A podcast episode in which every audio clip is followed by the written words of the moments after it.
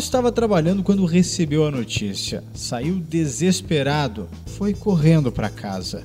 Ricardo tinha ido em uma consulta e também recebeu uma ligação que interrompeu imediatamente a visita ao médico. Em minutos já estava de volta ao domicílio. Já o seu João estava dormindo. Foi acordado pelo barulho e pela fumaça. Só teve tempo de sair do quarto e pular para o quintal. Não conseguiu tirar nada de casa.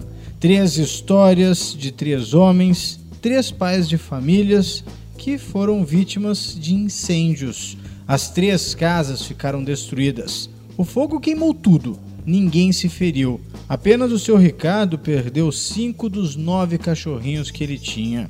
Morreram queimados, sem conseguir fugir das chamas. Três vidas muito difíceis. Trabalhadores que ralaram muito e perderam tudo em questão de segundos. Ah, e tudo isso aconteceu em menos de 24 horas.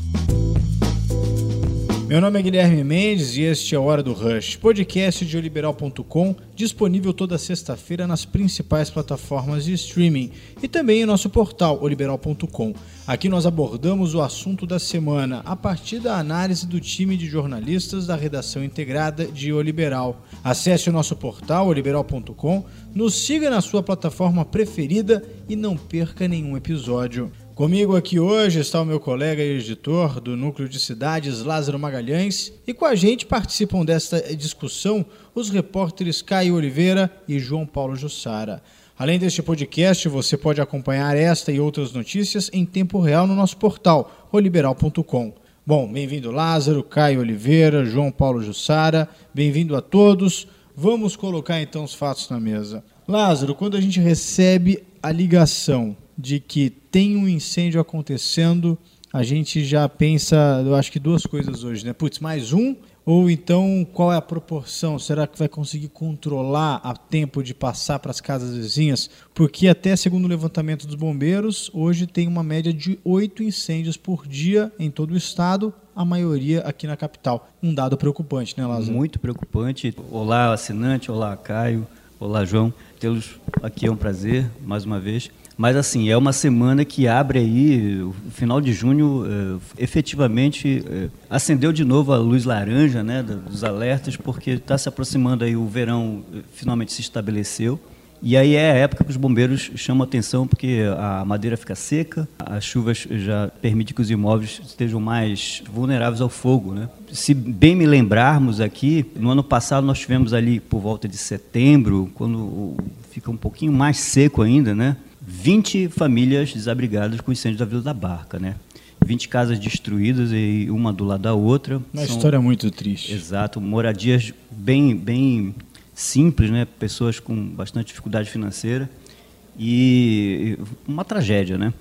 E o que a gente está tá vendo aí nessa, nessa primeira semana aí do final de junho, início de julho, é, foi um, um alerta geral dado pelo clima, que a gente imagina que é o verão chegou, foi praticamente um incêndio por dia, praticamente, desde a última segunda-feira da, da, semana que nós estamos falando aqui, né? dia 24, né? E cabe aí o alerta porque começou a temporada de, de, de incêndios novamente e os cuidados devem ser redobrados, né? Também se pergunta como é que o poder público está dando conta dessa possibilidade de alertas, né? Que o, o, as chamadas crescem todo dia. Houve dia em que nós tivemos três focos de incêndio, né? Como na semana passada, e aí fica o aviso de que como é que o poder público está lidando e como é que as pessoas, principalmente, estão lidando na, na, em casa, né? Porque são as mais diversas situações, né, Guilherme? São desde a da pessoa que está fazendo um café da manhã a senhora de 90 anos que foi à consulta médica voltou, chegou, encontrou a casa destruída. Não tinha mais nada. E, inclusive, assim, a gente fala que em menos de 24 horas tiveram três incêndios que nós noticiamos. Exato. Fora o que a gente não teve acesso, que não foi noticiado, porque os números aqui dos bombeiros, eles preocupam bastante. Por exemplo, em 2016 foram 4.464 incêndios. 2017, 5.264. 2018, no ano passado, houve uma redução para 4.766, mas esse ano, a gente está aqui no meio do ano, literalmente o primeiro semestre já passou, a gente tem 1.445 e detalhe, até agora era inverno, chuva todo dia e já é um número muito alto. E o pior, até agora quatro pessoas já morreram, que se compara ao número maior de, de mortes de 2016 para cá, que foi em 2017. Ou seja, quatro pessoas já morreram nesse período de seis meses, sendo que o número total de 2017 foi o ano inteiro. Então a gente está vivendo uma realidade hoje muito preocupante. E até, Jussara, eu queria saber a respeito do que dizem os bombeiros, do que mais é, tem provocado esses incêndios. A gente sabe que a gente vive num estado que tem uma oscilação muito grande de energia, às vezes falta, de repente quando volta, volta com uma voltagem muito alta. O curto-circuito, ele está entre os motivos principais, em Jussara? É, exatamente, Guilherme. Ontem eu conversei com o capitão do Corpo de Bombeiros, Guilherme Torres. Ele me falou que as principais causas, a grande maioria das causas de incêndio aqui na, na região de Belém e no Pará, é causada por questões elétricas, seja problema de instalação nas residências. Ele ressalta que muitas vezes essas, essas instalações são feitas por pessoas que não são profissionais, né? E que isso acaba fazendo com que as instalações não sejam feitas da maneira mais adequada e, portanto, propicia com que aconteçam mais incêndios, situações de incêndio. Então, ele ressaltou exatamente o que você me falou, que é, a maioria, a grande maioria dos incêndios são provocados por questões, por problemas elétricos. Agora a gente sabe que também, né, Lázaro, que tem aquela questão do, do, do desatenção. Como a gente já cansou de, de, noticiar aqui, infelizmente, panela de pressão que fica no fogo muito tempo, ou um aparelho elétrico que fica ligado por muito tempo, as pessoas talvez não sabem, mas existe um tempo máximo de deixar ligado um aparelho elétrico. Por exemplo, uma cafeteira ou um ventilador. Exato. Ele sobrecarrega, né, Exato. Lázaro? E o ventilador, por exemplo, é um eletrodoméstico que merece toda atenção, porque o ventilador, ele, se ele parar ali, porque a hélice geralmente tem aquela fase da manutenção que você tem que, tu vê que ela está um sim. pouco mais lenta, não sei o quê. A tendência de um ventilador que tem esse problema é ele parar no meio da noite e quando ele para, para aquele motor superaquece e às vezes eu já tive pessoas próximas que passaram uma situação dessa. Ele aquece, incendeia mesmo no meio da noite, quando você não está percebendo, e, e, aí quando você já vê, já é o alerta, né? Mas, assim, é legal a gente tem, também pensar que, além da falta de atenção, que obviamente entra na conta dos bombeiros, os bombeiros orientam muito bem nesse sentido, de não colocar várias ligações numa só tomada. Isso é muito importante. É, evitar o Benjamin, evitar o gato, né? É, mas assim, a gente tem que imaginar também que Belém, além desses descuidos que são corriqueiros em todas as cidades brasileiras, né? É, Belém tem peculiaridades urbanas, né? Vila da Barca, que foi emblemática no ano passado, com o maior número de, de famílias atingidas num só incêndio, é, deixou claro que Belém precisa de projetos também urbanísticos que resolvam as situações de enclaves, o que o BGE chama de moradias subnormais. Né? São aquelas moradias que não estão é, dentro dos padrões mínimos exigidos de urbanidade. De, Quase sem dignidade. Exato, né, exatamente. Ou seja, que é o, o grande cenário de Belém, né? são vários conclaves, pequenas casas humildes, uma do lado da outra, e isso é um pavio de pólvora, porque um incêndio casas de madeira, uma do lado da outra. Quando há uma ocorrência dessa, imagina-se que várias famílias vão ficar ali é, à mercê de, de, uma tragédia. Né? Inclusive, Caio, a gente sabe que quando pega fogo numa casa, a pressa do bombeiro chegar é para justamente não passar para a casa vizinha, que eles chamam de reação de ouro, porque quanto mais rápido chegar, mais certeza que não vai expandir. E o que muitas vezes acontece, tem até acreditado, né? O que o fogo não destrói, a água vem e acaba com tudo. É triste é, acompanhar essas notícias, né, Caio? Exatamente. É realmente um perigo constante, né? Que a gente nunca se sabe quando você pode ser vítima de um acidente desse. Semana passada, no dia que o Lázaro comentou que tiveram três incêndios em um dia, que foi no dia 27, agora de junho, fui cobrir esse incêndio que foi aqui no Marco, em uma concessionária, que foi justamente ao lado do abrigo de refugiados venezuelanos. E eles foram lá, eles ajudaram, inclusive, no começo, antes dos bombeiros chegarem, eles ajudaram, eles jogaram água com baldes, com mangueiras. E é impressionante, Guilherme, a gente perceber assim como isso, isso, realmente aumenta no verão. Não tem, não tem jeito. A gente percebe, é muito evidente isso. E eu digo não só dos fatores como o aumento do uso da rede elétrica, né, em que as pessoas elas tendem a ligar com mais frequência ventilador, ar condicionado, e isso pode gerar esses curtos-circuitos, né, como o João Paulo comentou ainda há pouco que o bombeiro falou para ele, né, que o capitão dos bombeiros falou para ele. Mas o próprio clima colabora para isso. Isso fica muito mais evidente, a questão climática, no sudeste do estado. A gente vê isso como, como são comuns em, em municípios como Marabá, Parauapebas, Paragominas, o índice de queimadas. Então, realmente, o nosso estado ele é praticamente, literalmente, um barril de pólvora para esse tipo de incidente, de fogo. Inclusive, é, nessa região que você citou, Parapebas e Paragominas, principalmente, ali existe já a cultura do incendiar o lixo. Então tem muitas casas que elas acabam recolhendo o lixo, colocando tudo do lado da casa e aí vai lá e joga a teia fogo. Só que não se preocupam com a distância que está da casa ou com a distância que está numa mata. E aí, em tempo seco, ventando, com fogo, aí não tem como segurar, né, Lázaro? Situação econômica. Um, um dos incêndios da última semana, o, o senhor estava fazendo um café da manhã com um fogareiro, porque não tinha dinheiro para ter gás, não ter, ter um fogão em casa. É uma realidade do Estado, uma não só da, da, capital, isso. Exato. Imagina o interior. Belém está entre as capitais com mais desponto com esse problema, né? O, o uso do gás, é, gás, carvão. foi colocado de lado para que o é. carvão voltou à moda, porque por conta financeira, né? E, e, de acordo com o que o capitão Guilherme me falou, a grande maioria também desses incêndios acontecem em áreas de periferia na, cidade, porque a maioria das casas são feitas de madeira, né? Ele falou que justamente por nessa época a incidência de chuvas diminuir, as madeiras perdem umidade e isso faz com que as madeiras secas, o fogo se alastre mais rapidamente. Então ele falou que as áreas de maiores risco na cidade são justamente as áreas periféricas, os, os bairros, por exemplo, do Guamá, dos Jurunas, da Terra Firme. Ele falou inclusive que quando eles vão atender um chamado nesses bairros, é muito mais complicado de fazer esse atendimento porque tem áreas em que a viatura não chega. Não entra. Não entra. Então fica muito difícil de fazer esse atendimento e realmente é necessário fazer com que as pessoas tenham consciência de tomar certos cuidados básicos dentro de casa para evitar esse tipo de situação. Mas foi exatamente o que o Lázaro colocou sobre a, a, a formação da cidade hoje, ela está tão povoada de forma indiscriminada assim, que até o exemplo da dificuldade dos bombeiros foi na própria Vila da Barca. Ali, vamos lá, um, jogar um, um, número meio que de impressão minha, tá? Eu que estive lá também. A gente deve ter ali uma área do que? Uns 50 por 15 metros de profundidade então, se você fizer essa conta, você vai conseguir, eu acabei de fazer aqui, você vai ter casas, são 22 casas, né, 20, 22 casas, com um espaço de 7 metros quadrados, onde moravam várias pessoas, famílias e famílias e famílias.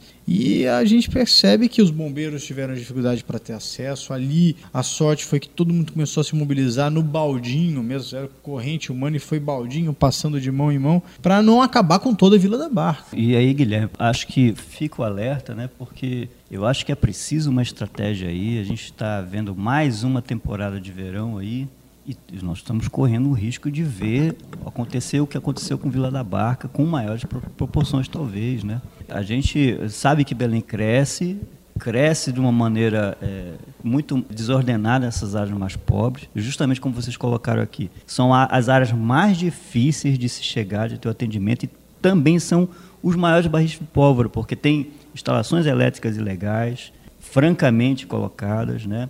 Casas de madeira que se juntam em grandes aglomerados e situação até de, de risco pela baixa renda que, que gera fogareiros, outros, ou seja, a gente precisa ver isso de uma maneira muito inteligente, sob o ponto de vista tanto do poder público municipal, quanto do governo estadual com, com suas forças de, de, de, segurança e resgate, porque é um problema que mais cedo ou mais tarde, tomara que não, mas a gente está aí, se seguir nesse, nesse rumo sem um plano efetivo de melhoria, como Vila da Barca é emblemático, por quê? É, é, até o projeto que estava previsto de urbanização de Vila da Barca, moradias, ele foi parado, né? E a gente vê o incêndio tomando aqueles casebres lá. Tanto que e lembra é do um projeto. Né? Aquilo uhum. era para estar tá já urbanizado de uma maneira decente, com um conjunto habitacional que favorecesse e tirasse as pessoas dessa linha de risco. Né? A gente precisa pensar Belém de uma maneira mais, mais inteligente, mais completa. Né, E, inclusive, para a gente ver como é, como é dramática essa situação, como é dramática, quando você vai cobrir, eu como repórter, eu fico muito comovido, porque realmente acontece em áreas de pessoas em risco de vulnerabilidade social, e as pessoas perdem tudo. É realmente muito, muito complicado você ir numa casa, como já comentaram aqui, geralmente são casas de madeira, casas com é, pouca estrutura, pessoas que lutaram para ter aquilo, perdem. Isso quando não perdem a vida, né? mas só o fato de você perder tudo que você lutou para conquistar realmente é complicado. Para eles é extremamente difícil, mas para o repórter que está lá noticiando, a pessoa pensa, poxa, o que, o que poderia ter, ter sido feito para evitar isso? Às vezes são coisas simples. E... É de se louvar, né? Desculpa interromper. Uhum. É interessante ver que no caso, por exemplo, de Vila da Barca e nos outros sequentes, a prefeitura ah, agiu de uma maneira efetiva através da uhum. FUNPAPA, né? Cadastrou aquelas famílias e tem os programas ali que dão um apoio seguinte à tragédia, né? Isso tem sido sistemático, é, se louvar de, de se parabenizar o Poder isso, né, Municipal né, nesse sentido, porque é um básico, é o mínimo, mas tem que ser feito muito bem feito. Não né? só isso, a primeira resposta do Corpo de Bombeiros também é, ela é muito efetiva. Nesse caso aqui no marco desse incêndio que eu fui na concessionária, foram sete viaturas para atender esse, esse incêndio. Foi um incêndio de pequenas proporções. Sete viaturas entre busca e salvamento, bomba-tanque, que é o da, da mangueira, né, e ambulâncias. Uma coisa que me marcou muito, que sempre me marca a cobertura de, de incêndios, é, não só as pessoas, né, as vítimas, mas o trabalho dos bombeiros, como eles ficam exaustos depois de atender uma ocorrência dessa. Porque a, a fumaça realmente é intoxicante e fica esse alerta. Eu acho que é um alerta que, para quem tá, pode passar por um drama desse, se afaste. É, sei que tem aquele desespero de salvar seus bens, salvar sua casa, salvar seus entes queridos, mas o mais aconselhável é se afastar e deixar que os bombeiros trabalhem, porque é muito perigoso. Não só as queimaduras, mas o que mais mata é a intoxicação pela fumaça. Não, inclusive agora na Terra Firme, eu estive lá acompanhando, dois bombeiros passaram mal. Exatamente. E eles que estavam preparados passaram mal devido à quantidade de fumaça. Tanto que existe alguns, existem alguns riscos que quem está acompanhando, hoje, infelizmente, quando alguém vê uma tragédia, a primeira coisa que tira é celular para sair filmando e não consegue mensurar o risco daquilo. Uma casa em chamas, queimou um fio, o fio rompeu, está ali caído, qualquer pessoa pode ser eletrocutada. Começou a jogar água, aquela poça d'água vai ficar energizada. Alguém pode morrer eletrocutado, sem contar a fumaça, como você bem colocou, Caio, e também a queimadura. Mas o que é muito legal também é o seu ponto de vista como repórter, de você se sensibilizar e se envolver com o que está acontecendo, porque mostra que nós, repórteres, jornalistas, também somos humanos. E a gente, além de reportar, a gente também se sensibiliza, se solidariza com aquela situação, porque como bem o Lázaro falou, perde-se tudo às vezes a pessoa ela batalhou uma vida inteira para conseguir ter aquele pouquinho, talvez, e aquele pouquinho se vai em questão de segundos. E tem uma coisa também, Lázaro, que é interessante, é que essas pessoas que nesses lugares, nessas casas muito humildes, são pessoas que às vezes passam o dia fora trabalhando e aí, num pico de energia, como a gente viu a própria estatística dos bombeiros, um pico de energia, um curto-circuito, faz com que ela perca tudo e quando ela chega em casa, ou quando não, como a gente viu nos nossos três personagens que nós cobrimos, recebem a ligação no meio do trabalho e falam: olha, sua casa está pegando fogo. Ou quando não há a conta de energia está cara, né? Quando a pessoa não tem energia elétrica e usa a vela mesmo para também, além do gás que não tem, usa o fogareiro e usa a vela porque não tem a luz, é tudo ao mesmo tempo ali, tudo assim contribuindo. Esse cuidado precisa, Belém precisa parar e pensar isso estrategicamente quanto, quanto metrópole mesmo, porque nós temos aí grandes bolsões de risco de incêndios. E se a gente não se preparar para isso, não preparar essas pessoas também, preparar nossas brigadas, a gente vai ter uma tragédia. E a gente espera que não aconteça mesmo, como aconteceu em Vila da Barca, mas a gente precisa pensar isso estrategicamente. Inclusive para o interior. O interior também tem grandes desafios de cobertura do, dos bombeiros, porque muitos locais não têm brigadas, a gente tem notícia disso, o próprio Corpo de Bombeiros admite que é a própria área de ilhas, né? Exato. Né? No final do ano passado, após a temporada de incêndio que nós tivemos no ano passado, que foi foi, foi nós tivemos chegamos a várias vezes a média de um, um, um incêndio por dia em várias semanas, né? Final de, de outubro ali e novembro, é, os próprios bombeiros é, admitiram que é preciso investimento na, na, na, infraestrutura também dos bombeiros e no interior isso é um desafio também que precisa ser é, merece atenção porque também chegar com uma brigada em alguns municípios, você só tem a população ali agindo. E em muitos municípios, inclusive, né, Caio, a cobertura mostrou isso, só existe moradores formados por bombeiros para agir em caso de emergência. É Exatamente, no Marajó, principalmente, sim, ali, sim. que é uma, uma região carente de tudo, né? Realmente tem essa, essa carência também de, de força de corpo de bombeiros. Inclusive, ano passado, eu fiz um incêndio em Portel, se eu não me engano, Foi. Em, que, foi no centro e uma pessoa morreu, um idoso. Realmente foi bem complicado a situação deles lá. E olha que interessante, a gente está falando da maior ilha flúvio marítima do mundo, um dos principais pontos turísticos do nosso estado e que não tem essa estrutura. Inclusive, lá você tocou no assunto que é fantástico, vela. A gente sabe que existem muitos devotos que acabam acendendo velas, deixando. A gente tem um caso emblemático, eu acho que eu de uns 5, 6 anos, daquele edifício ali na Quintino Bocaiúva, um vela. garoto, né, a avó tinha acendido a vela e ele ali foi fazer uma oração, deixou a janela aberta e a vela Aquela cortina, né? cortina e pegou velas de fogo. sete dias, né? Exatamente, e pegou fogo quase que em todo o apartamento ali. Um caso bem na região central, Quintino Bocaiúva, ali próximo, acho que ali já é o Reduto, ou Marizal É. Reduto. Então a gente vê o risco que é em diferentes situações. Tem que tomar cuidado. Inclusive, a gente tem no nosso portal liberal.com trabalho de um levantamento feito pelo Sara, junto com os bombeiros, para dar dicas, né, Jussara? O que, que a gente tem aí que a gente pode adiantar? Algumas dicas que a gente eh, pode orientar os nossos assinantes para tomar cuidado, se prevenir nisso tudo. Falei aqui com o capitão e ele me falou que as principais dicas são, primeiro, verificar se a instalação elétrica da casa foi feita corretamente. Foi justamente aquilo que eu falei. Muitas vezes, principalmente nessas áreas de periferia, que são as áreas de, maiores risco, de maior risco, as pessoas eh, não fazem a instalação correta elétrica em casa. Fazem com pessoas que não são profissionais. Isso pode gerar riscos no futuro. Então, ficar atento a isso, ficar atento com a manutenção dos eletrodomésticos. Muita gente usa principalmente ventilador, né? Então, checar se ele está limpo, se a lubrificação está correta, porque às vezes o que acontece? As pessoas usam tanto um- o mesmo ventilador longo período que ele acaba, às vezes, tendo um mau funcionamento e pode ocorrer um curto-circuito. Ele falou que, inclusive, isso acontece muito. É muito é, visto pelos bombeiros que, entre as causas, problemas com o ventilador. Porque é um dos aparelhos mais usados, né?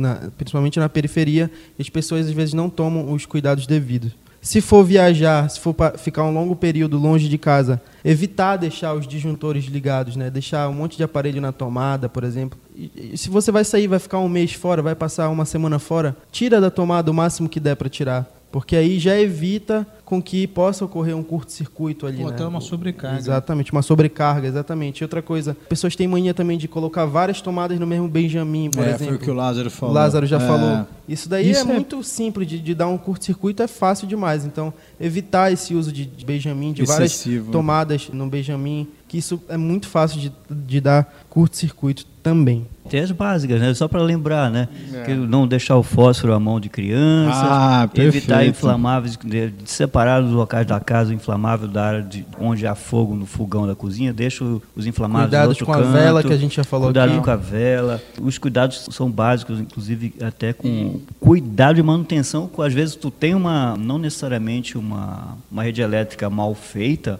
mas ela envelhece, ela também precisa de manutenção. verdade. E eu acho que é sempre bom ressaltar, né, Guilherme, que incêndio não escolhe classe Não. social. Perfeito. Né? É, Não tem essa. O incêndio vai acontecer em Nazaré, se você deixar muitos aparelhos na tomada, se Em Notre Dame. ventilador... É, É, em em Notre- Notre, é Dame verdade. foi um exemplo claríssimo. Inclusive o liberal.com tem uma, uma reportagem que fala, inclusive, como as igrejas do Estado estão vulneráveis também É. a risco de incêndio, porque não há estruturas né, preparadas, né, não há equipamentos, não há...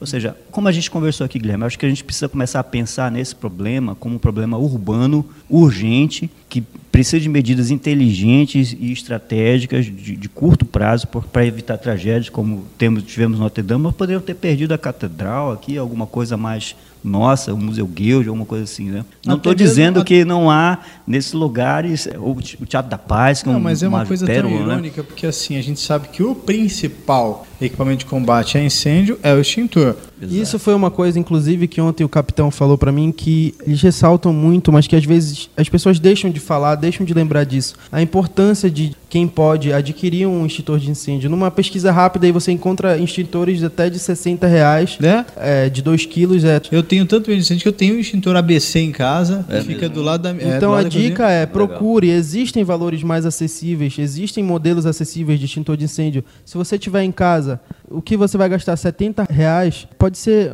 muito útil para você rapidamente controlar, conter as chamas e evitar perder eletrodoméstico, para evitar perder a sua casa, evitar perder a sua própria vida. Então, é um, um, um, aparelho que é muito recomendado que quem possa procurar, quem possa ter, tenha, adquira e que serve como uma prevenção, né? Não, sem contar é que assim, a gente vê como que tem uma ironia, né? Se você vai em qualquer shopping da capital, você não consegue abrir o shopping se não tiver extintor em tudo que é canto, brigada de incêndio, é, brigadistas, é, bombeiros civis, enfim, você não consegue.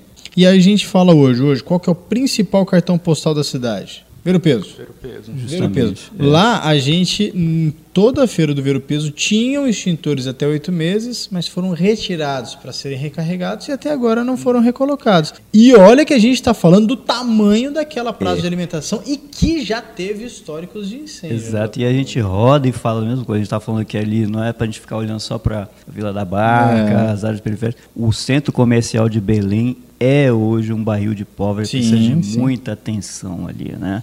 A, a, idade dos imóveis que nós temos lá, a o que idade eles estocam, da, o que eles estocam, Tecido, man, como tudo. eles estocam, né? E, e a, fiação elétrica. A fiação elétrica é bastante antiga, Preocupante. A prefeitura anunciou que vai ter uma reforma emergencial, uhum. anunciou que vai ter essa reforma emergencial no Ver o Peso, e um dos pontos que foram reforçados é o risco de incêndio. Uhum. Justamente o risco de incêndio. Exato. Uma pena que no anúncio foi feito, olha, é, o prefeito ele apontou a necessidade da reforma, disse o valor que vai custar e o prazo de conclusão mas não falou quando vai começar. Então é a mesma coisa se eu estiver, por exemplo, em casa querendo fazer uma reforma. Olha, eu vou fazer uma reforma, ela vai custar 30 mil reais e para eu fazer essa reforma eu vou levar três meses. Só que eu não sei quando eu vou começar essa reforma.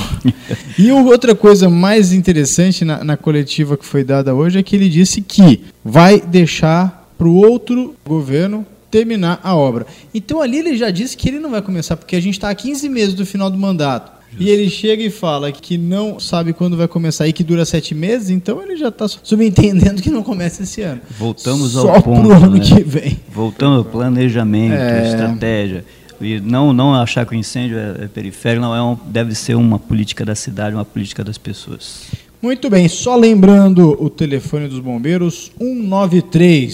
Espero que ninguém, nenhum dos assinantes precise ligar mais. Deixe agendado aí 193 ou então pode ligar direto para o CIOP no 190, que é o telefone, digamos que universal para pedir socorro. Obrigado por nos acompanhar. Toda sexta-feira teremos um novo episódio onde conversamos sobre a pauta da semana em Belém. Você pode nos ouvir no nosso portal oliberal.com e nas principais plataformas de streaming. Meu nome é Guilherme Mendes e neste episódio contamos com a participação dos repórteres Caio Oliveira e João Paulo Jussara e também meu colega aqui, editor Lázaro Magalhães. Esse podcast conta com a produção minha de Guilherme Mendes, captação de áudio de Raimundo Santos e da edição de Celso Freire. Obrigado a todos e até semana que vem.